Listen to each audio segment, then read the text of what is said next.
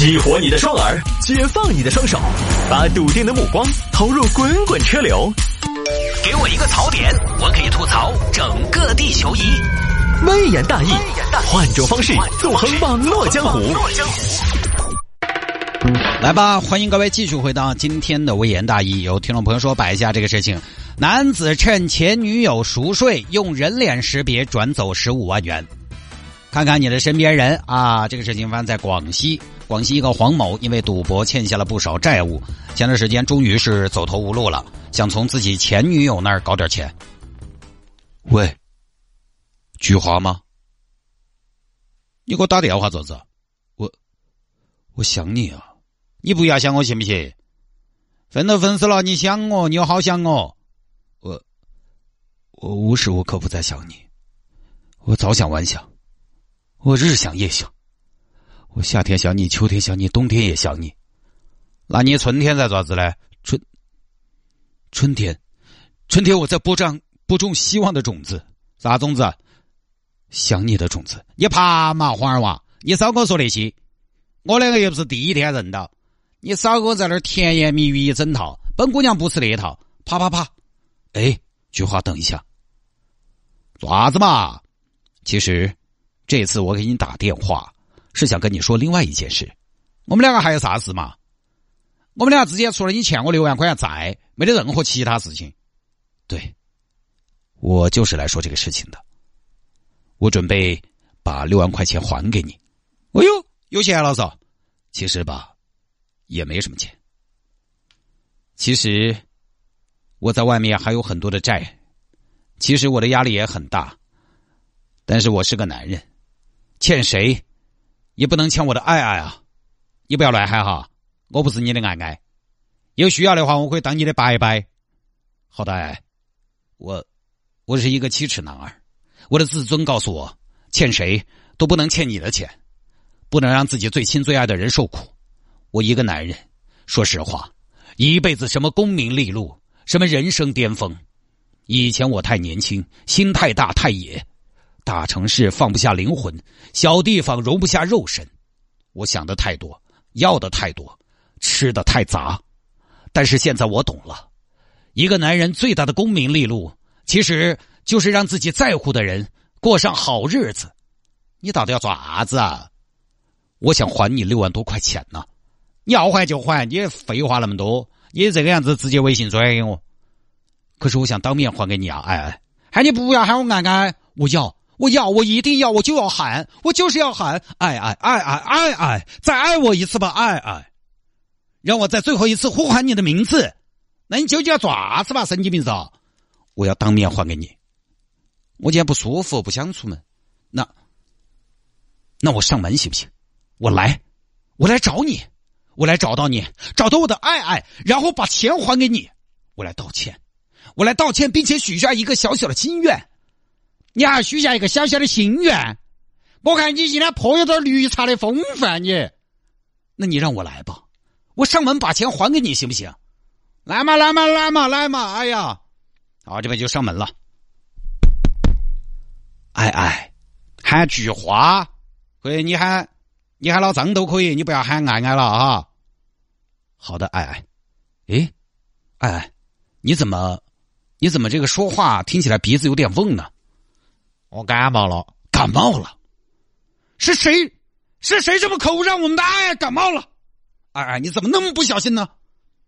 你啥子那么激动？我就是个感冒，你那么激动做啥子？你就是个感冒，这是感冒，感冒啊！你知不知道？感冒严重了，感冒严重了是要发烧的。哎呀，你莫这儿，你咋今天那么癫狂来说钱的事情？不忙，等一下。你做啥子？哎，快快快啥子？你马上给我坐到沙发上去，快点坐到沙发上去给我休息，快点！一二三，听到没有？老子弄人喽！啊，我我我走了走了走了走走走，好，坐着不要动，爪子嘛？我去给你兑一杯冲剂。哎呀，不用用，怎么不用？必须用，快点坐好。哎，这样。你坐这儿休息一下，看一下电视，玩一下手机，休息一下。感冒了，最重要的是休息，啊，看看电视啊。哎，不看电视没得信号，那你玩会儿手机嘛？哎，手机屋头 WiFi 嘛。哎，你怎么回事儿？分手之前我不是跟你说了吗？我才分手，我当时也没那个心情噻。哎哎，你要振作，不管以后陪在你身边的是谁，你永远要记得，要自己爱自己呀。好的，哎，那你一定，请答应我，你先休息，我去给您调制一杯最火辣的感冒灵冲剂。哎，行行行，快去快去！你这咋回事？咋那么骚情哦？到底哪感冒了？我觉得你比我先发烧呢。哎，来喝了它。哎呀，烫烫就是要烫，趁烫。我在你面前有多慌，我对着冲剂就有多烫。哎，快点一口。哎，你今天爪子嘛？我不怎么，我只是想最后一次尽我一个男人的责任。好，药也喝了。哎，你想吃点什么？点外卖吗？哎，你生病了就不要点外卖了，外卖不干不净的。你想吃什么我就给你弄。你下厨啊？我下厨怎么样？在一起一年多，我从来没有给你弄过一顿饭。我以前总说以事业为重，以事业为重。现在分开了才知道，男人真正幸福的归属其实就在厨房。我以前真的是你没咋对的，不是我今天不对，是我以前不对，今天的我才是对的我。哎，好嘛，你也聋嘛？那哎，你想吃点什么？哎，我没得胃口。简单点嘛，烧个肥肠嘛，然后炒个回锅肉嘛，然后屋头有水煮鱼料吧，再弄个鱼嘛。好的。哎，三个荤菜够不够啊？我们就两个人还不够啊。好的，那我就弄饭了。哎，喊你不要喊我爱爱。哎，今天再叫最后一天行不行？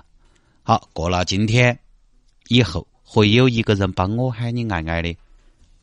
就这样。我去弄饭了，不说了。哎，黄二娃，怎么了？哎，肥肠不要洗那么干净，洗干净了没得石头。好，好，黄某当天整个表现的十分殷勤，而女方那天生病呢，也不太想理他，又喝了冲剂，是不是可能有点药效就睡过去了？这边黄某观察了半天，咦，睡得有点死的嘛，喊两声，哎哎，哎哎。起来吃你最爱吃的肥肠了，哎，哎，这是睡过去了，好吧？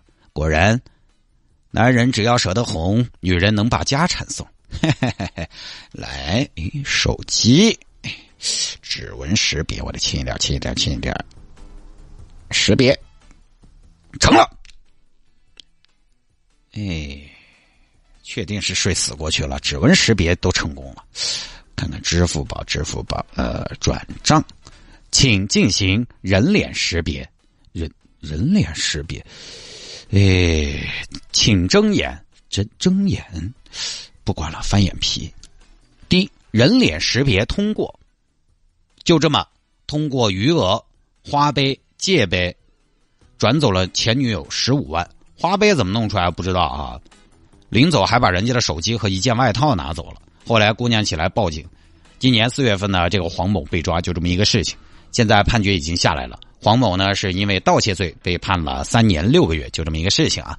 当然，现在网友们在讨论下药把人家迷昏算盗窃呀，这算不算是什么暴力犯罪的范畴？这个呢，因为呃细节也不太清楚，网上新闻报道他不可能把这个审判书啊、整个过程啊、作案的细节啊都全部拿来报道出来，所以呢，我们也不知道细节。那法院肯定还是。经过了详细的一个梳理和判断的，这个喝了冲剂睡过去了，他本来生病喝冲剂是不是也合理？是自己喝的还是这个男的喂的？如果说冲剂本身没有问题，可能还真的算不上是下药嘛。所以我估计呢，法院也还是比我们掌握了更多更多的细节做出的判决，就这么一个事情啊。所以各位，手机这个东西呢，现在确实邱老板是这个东西要保护好。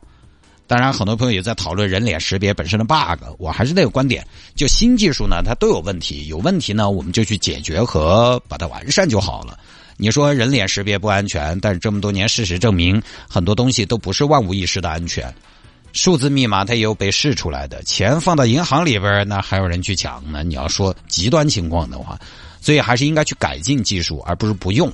包括我自己，其实说实话，我这几年也饱受技术进步的困扰。你比如说 ETC。反正那个东西 E T C 你也不晓得为啥子，也从来没动它，也没哪去抓子它，它就是烂了的，就放那儿就烂了的。刚坏了之后呢，我也尝试去补办，跑一家银行没有网，没有网，没有网；跑二家银行没有设备，没有设备，没有设备；跑三家银行，你这个要先注销，我这这三家都办不了，三无产品呢。你这个要先注销，再重新申请。我这个急性子我真的受不了，我后头干脆就走人工。其实现在呢，你要说有很多听众朋友也非常热情，说探哥这儿可以办什么呢？我知道支付宝也可以办呢，现在也好申请，我就是不想弄了。万念俱灰，然后包括前段时间周末我在家，突然收到 ETCP 那个停车系统的消息，说说我的小思域到了双流那边一个小区，但是当时我的思域明明就没动。于是呢，我就觉得是不是被套牌了？我当时赶紧报警。我当时心想：来了来了，一场抓套牌车大战即将打响。结果那天也是麻烦了警察叔叔大周末的，人家还出警赶到现场一看，其实就是那个系统把车牌号给识别错了，两个车牌就差一个字母。而这个也是技术进步了嘛？但是技术进步呢，偶尔带来的麻烦，也让我激动了半天。人家交警也扑爬跟头白跑了一趟。那结果是个识别的乌龙，这个呢就是技术进步的一些困扰。但是呢，我觉得理性的说，还是应该看到总体来说，进出停车场的效率，过高速收费站的效率还是提升起来了。有时候你不能用个体案例去否定一个大趋势。这事儿呢，我们确实也不能说高枕无忧，你也要保护好自己的手机。当然，人脸识别本身涉及到的隐私安全问题，那是另外一个讨论方向。这个话题涉及的面比较宽，我们在节目里边就不说了。因为在某些场合下，新技术的运用是避免不了的，也阻止不了的。你现在能选的，可能就是比如说在自己的家里边、私人物品上，对新技术呢保持一种克制。比如现在有些朋友家里边指纹锁，指纹锁那个也卷，也内卷。有些商家觉得只有指纹没有竞争力，不然整个面部识别解锁吧，不然整个虹膜解锁吧。外面公共场合你做不了主，这些地方你可以做主，包括家里边的摄像头。现在那种监控家里情况的摄像头，你也可以稍微斟酌一下，看那么清楚，到底有没有必要？你真的有空或者有那个闲心，在每天上班忙得鸡飞狗跳的时候，随时把家里边的情况看一看吗？我是在有一次去体验一个家智能家居的时候，非常深刻的感受到有一些技术的进步，在某个阶段对很多人来说，它反倒把人的生活变得麻烦了。因为人在很多时候其实相对来讲比较随性的，其实这个道理很简单，就是有些朋友可能在家里边呢不是那么的喜欢收拾啊，乱丢，但是有些人哈，他乱而有序，他乱丢吧，他东西他找得到。有的时候反倒呢，收得规规矩矩，他可能反倒找不到了。他就是那种人，他就是那种生活模式和习惯，他就喜欢乱丢乱甩。就我当时体验那个智能家居就是这样的感觉，那一整套哈，整体智能家居解决方案，我就发现那个东西好呢也是好，但是它所有的指令都需要你相对规范的来操作，它的唤醒机制呢都还是比较的。条条框框比较刻板，比如说它早上自动亮灯、自动开窗帘、自动播放音乐等等这些东西呢，看起来很科幻，但用起来它需要严格的步骤才行。比如你现在回家要激活，首先就要喊出指令，然后打开电视，我想看什么什么，我就在想，老子回来了，自己拿遥控板开，自己拿遥控器摇，又能麻烦到哪儿去呢？我反倒好像这个东西我还必须记住它的指令的顺序，然后各个电视都需要去实现互联，电器啊。那么一出问题，可能就都出问题。你说这个到底是简单了还是麻烦了呢？